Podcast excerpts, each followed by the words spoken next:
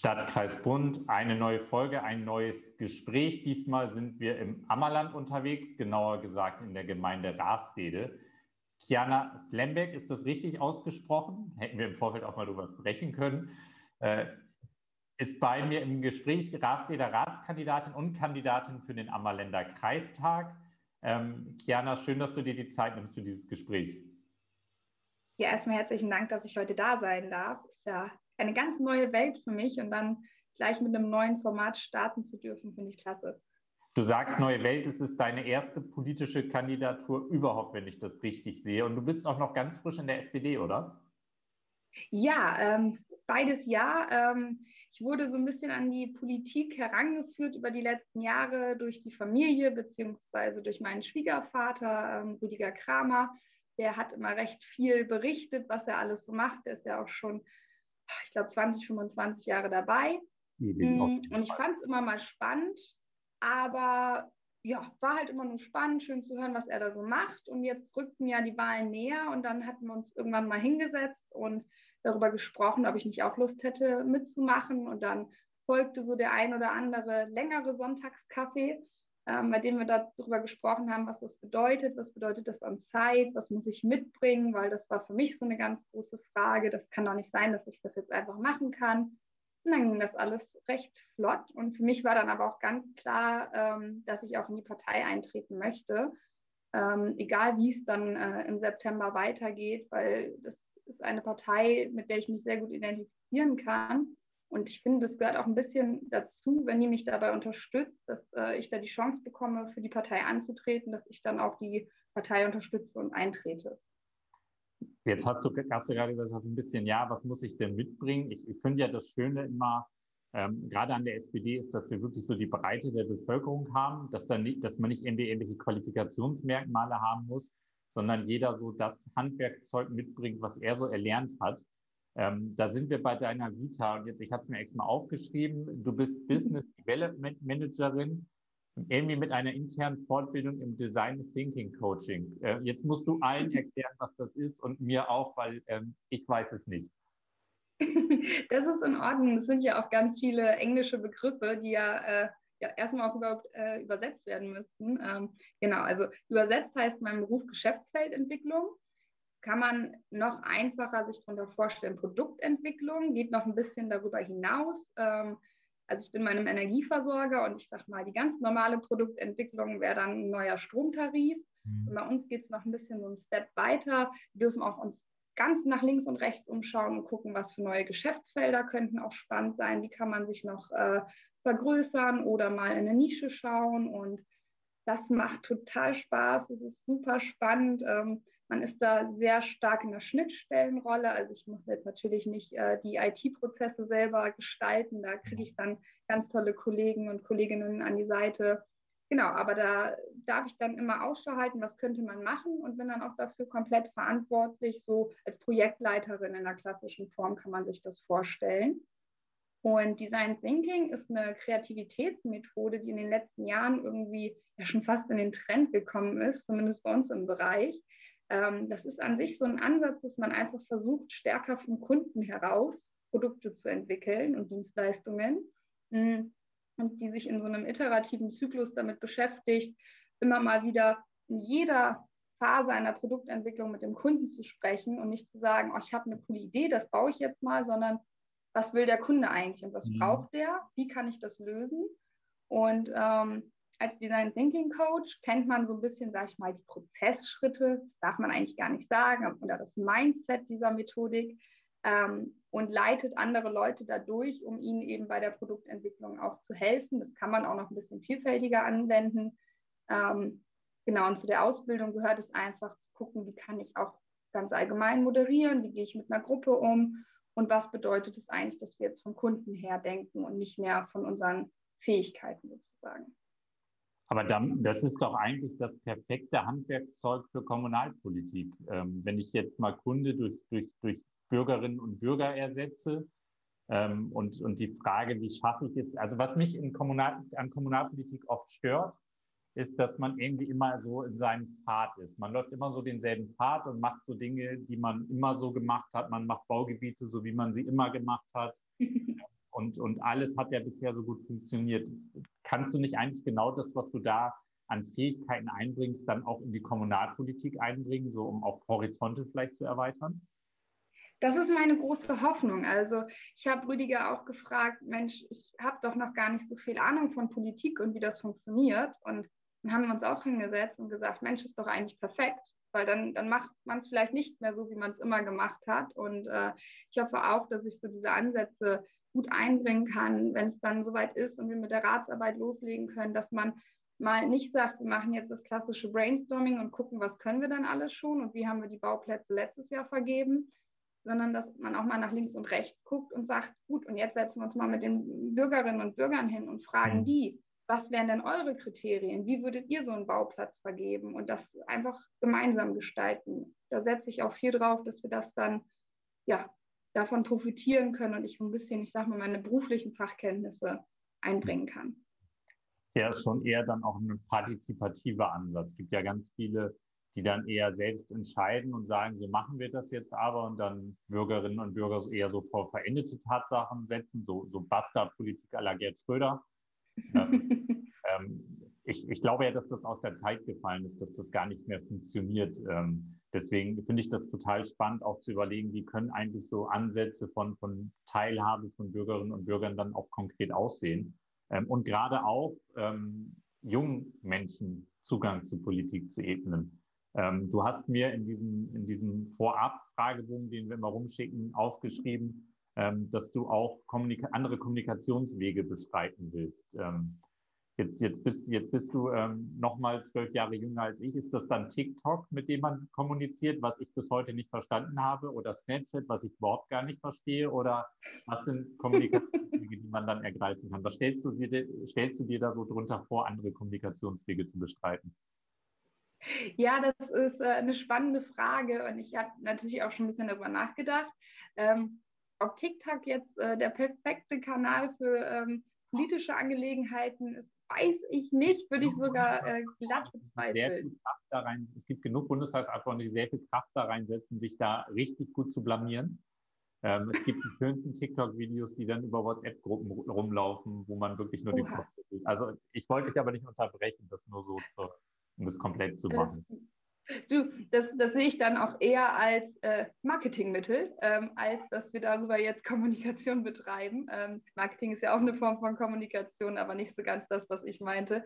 Nein, ich, ich glaube einfach, dass wir mehr digitale Wege brauchen. Ähm, man sitzt jetzt hier und da ja schon mal mit den ähm, hoffentlich äh, zukünftigen Ratskolleginnen und Kollegen zusammen und dann hört man so, was im Bauausschuss passiert und dass jetzt irgendwelche neuen Pläne im Rathaus ausliegen. Und da haben jetzt die Leute Zeit, sich ähm, irgendwie sechs Wochen lang Zeit, sich dazu zurückzumelden. Und dann, dann denke ich mir, hm, die liegen jetzt im Rathaus aus. Wer weiß das denn überhaupt? Und wer weiß, wie man sich zurückmeldet? Und muss ich da jetzt mit Stift und Papier hin? Das sind ja Wege, die sind natürlich auch gut, dass wir die nach wie vor haben, aber wir brauchen halt auch digitale Wege, nicht nur für die jungen Leute, weil sie digital affin vielleicht sind, aber auch für die Leute, die gar nicht mobil sind oder auch einfach jetzt von zehn Kilometer Entfernung für einen kleinen Kommentar, den sie per Stifte abgeben müssten, nicht unbedingt ins Rathaus fahren möchten.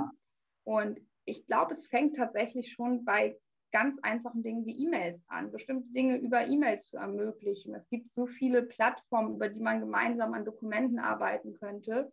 Natürlich sehe ich auch die klassischen Social-Media-Kanäle wie Instagram und Facebook heute ganz wichtig. Da kann man so schnell die Bürger auffordern, über Umfragen oder ähnliches ihre Meinung abzugeben, zu sagen, wie würdet ihr es gestalten, auch vielleicht mal einfach rumzuspinnen, wenn wir jetzt eine Million Euro morgen hätten, die wir in Spielplätze investieren können. Wie würde euer Spielplatz aussehen? Und dann dann sollen die Leute das mal machen oder die Kinder sollen Bilder malen und die Eltern fotografieren das ab und schicken uns das per E-Mail zu. Da gibt es ja so viele schöne Möglichkeiten. Ich glaube, wichtig ist, dass wir da die Vielfalt belassen und auch nicht auf eine rein digitale Kommunikation ja. setzen. Genau.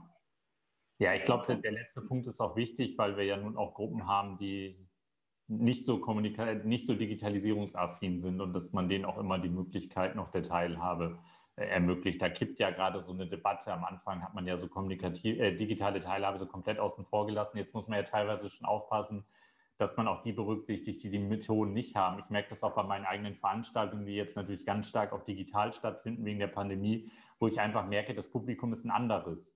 Und ähm, ich muss aber ja auch das Publikum, was ich vorher hatte, äh, irgendwie erreichen und mit, mit, mit einbinden. Ähm, am Ende geht es aber ja auch um Themen.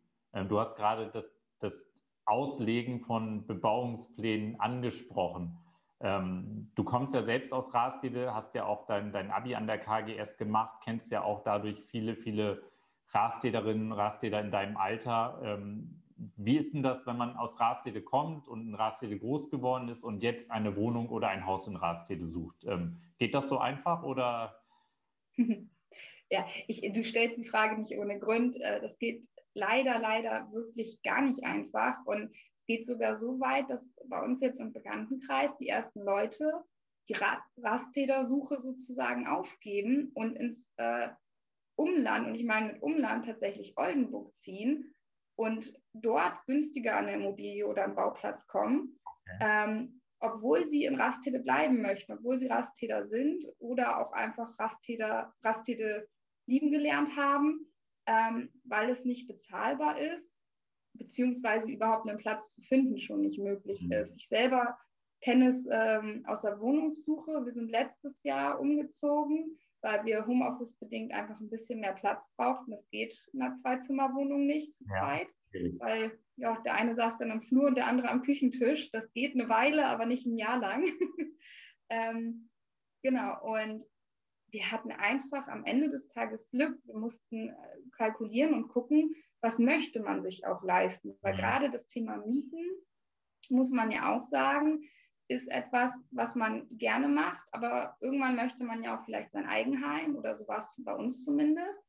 Und dann hatten wir angefangen jetzt auch zu gucken, weil wir gesagt haben, Mensch, Geld ist ja gerade günstig, man könnte ja auch in eine Immobilie investieren. Und dann guckt man und dann, das sind Preise in den ja, da setzt, sagt man schon nicht ein paar hunderttausend, sondern da sagt man eher eine halbe Million und mhm. aufwärts. Und da dachte ich früher immer, das sind, das, das können ja nur die Millionäre sich leisten. Mhm. Und jetzt denkt man, man muss es sich leisten können, weil es ja nicht anders geht. Und da brauchen wir Lösungen. Und wir haben viele freie Flächen, wenn man durch die Orte fährt oder durch die Landschaften. Und wir müssen gucken, dass wir die sinnvoll nutzen ohne natürlich jetzt irgendwie am Ende hier in einer Hochhaussiedlung zu landen. Das ja. wollen wir ja auch alle nicht. Also auch eher so das Thema Nachverdichten und vielleicht auch so ein bisschen die, die Bauernschaften drumherum zu stärken oder höre ich da so raus? Ja, absolut. Also ich, ich denke auf jeden Fall, Lückenbebauung ist ein Thema, ähm, dass wir jetzt hier nicht anfangen können, im Zentrum von Rastede irgendwelche 4000 Quadratmeter Grundstücke für ein Einfamilienhaus zu vergeben, ist, glaube ich, uns allen bewusst. Ähm, aber wir haben Lücken, die gefüllt werden können, die sollten wir angehen. Und wir sollten gucken, wo wir Brachland haben, das nicht mehr landwirtschaftlich genutzt wird, dass wir das bebauen können.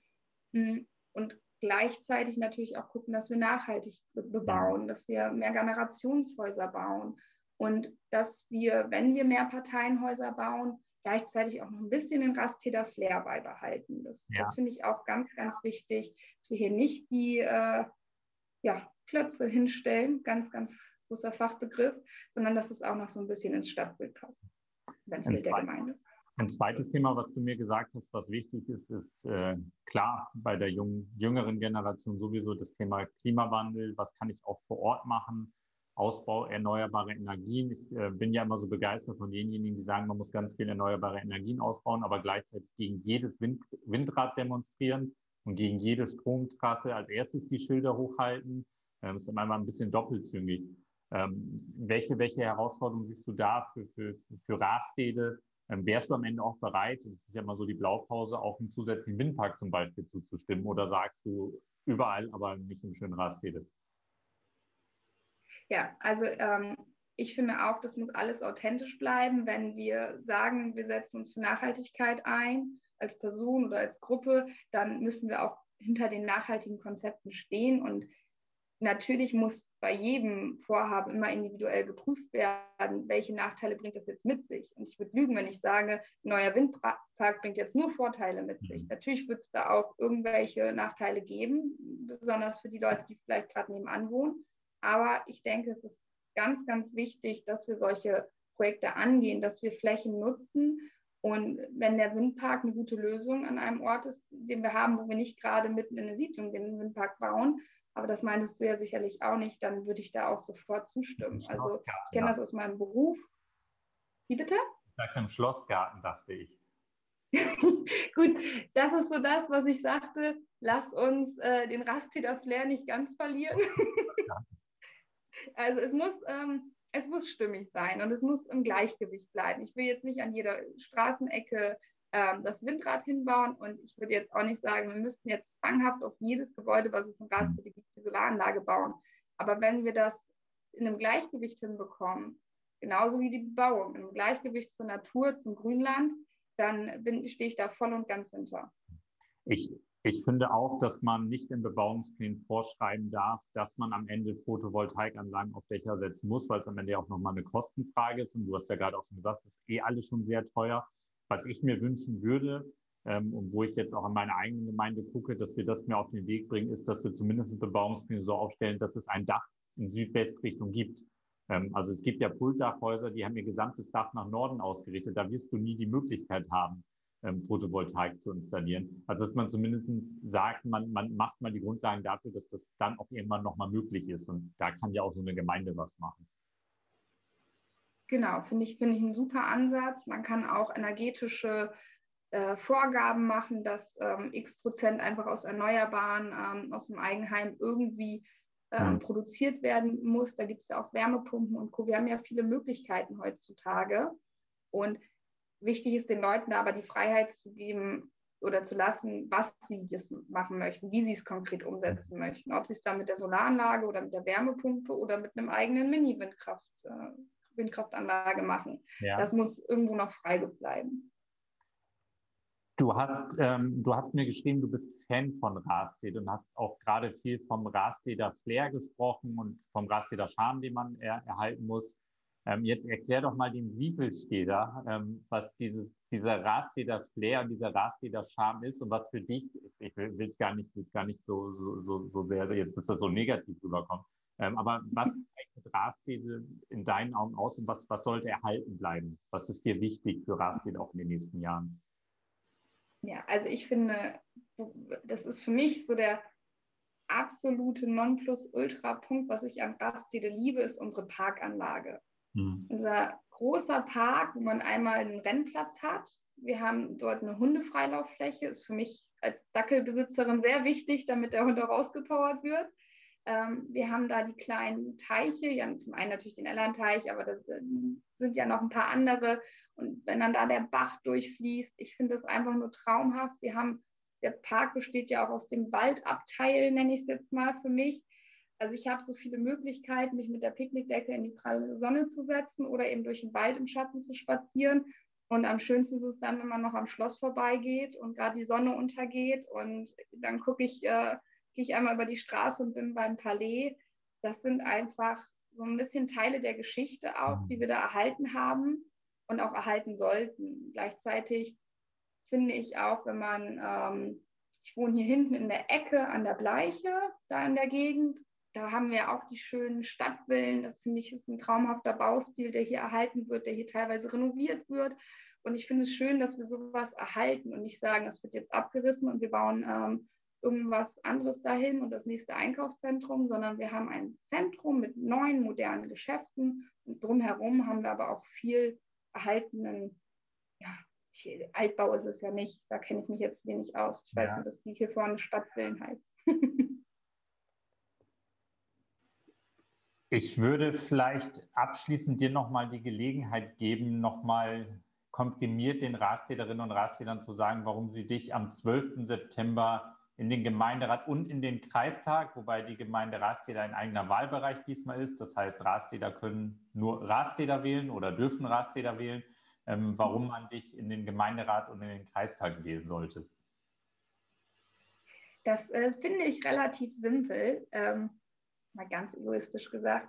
Ähm, nein, also ich bin eine sehr junge Person. Das spielt ja nun mal in, in vielen Situationen rein, weil ich einfach ganz andere Perspektiven sicherlich mitbringen kann ähm, als die erfahreneren ähm, Mitglieder, die wir auch brauchen, definitiv. Aber ich bringe halt neue Perspektiven rein. Ich habe schon relativ viel Berufserfahrung mit meinen 24 Jahren, habe relativ viel gesehen und würde diese Dinge gern reinbringen. Ich habe fachliche Kenntnisse, gerade aus der Energiewirtschaft, die ich gerne im Bereich Umwelt- und Klimaschutz einbringen möchte, wovon die Gemeinde profitieren kann, weil ich auch mal eben um die Ecke denke. Wir haben am Anfang viel über das Thema Kreativitätsmethoden ähm, gesprochen. Für mich ist Partizipation gar nicht etwas, das in Frage steht. Das ist für mich Standard, das ist für mich Alltag und das müssen wir viel mehr leben. Und das äh, möchte ich auf jeden Fall vorantreiben. Und ich glaube, das ist auch so der wichtigste Grund, warum man mich wählen sollte, weil wir mit mir auch nach der Wahl noch eine Möglichkeit haben, Einfluss zu nehmen und nicht nur mit demjenigen, den ich wähle. Der hat mal gesagt, er hat vor, den Windpark zu bauen, deswegen wähle ich den jetzt. Nee, mit mir kann man dann hinterher auch noch reden, wenn es dann soweit ist. Und wie gestalten wir jetzt diesen Windpark? Ich wünsche dir viel Erfolg am 12. September bei der Kommunalwahl. Ich äh, habe damals mit 20 zum ersten Mal kandidiert und es hat auch auf Anhieb geklappt. Also ich glaube, dass viele Menschen auch gerade darauf gucken, dass, dass auch junge Interessen äh, im Rat vertreten werden. Das sind dann nicht unbedingt immer nur die jungen Wähler, sondern teilweise auch wirklich die Älteren, die sagen, es wäre schön, wenn auch Strukturen mal aufgebrochen werden. Ich meine, ihr seid ja eh mit eurem Bürgermeister gerade dabei, sehr viel Filz erstmal aufzuarbeiten, der sich, der sich vielleicht so gelegt hat. Ähm, deswegen dir viel Erfolg. Ich glaube, du hast reelle Chancen. Das wollte ich damit zum Ausdruck bringen. Und dann wünsche ich dir viel Spaß bei der Ratsarbeit und eventuell dann auch im Ammerländer Kreistag, dann vielleicht als Kreistagskollegen. Ich danke dir und das kann ich natürlich nur zurückgeben. Es hat super Spaß gemacht heute. Ich fand den Austausch sehr, sehr schön drücke dir für deine Wahl natürlich auch die Daumen und hoffe, dass wir uns dann noch dem einen oder anderen Parteitag sehen und dann auch mal wieder live sprechen können. Ja, das ist das, was mir am meisten fehlt, dass man immer nur Gesichter so im Briefmarkenformat sieht. Ähm, aber das wird bestimmt eintreten. Ich hoffe, wir kriegen keine vierte Welle. Ähm, und bis dahin dir erstmal alles Gute und viel Spaß beim Wahlkampf. Danke dir. Mach's gut. Tschüss. Ciao.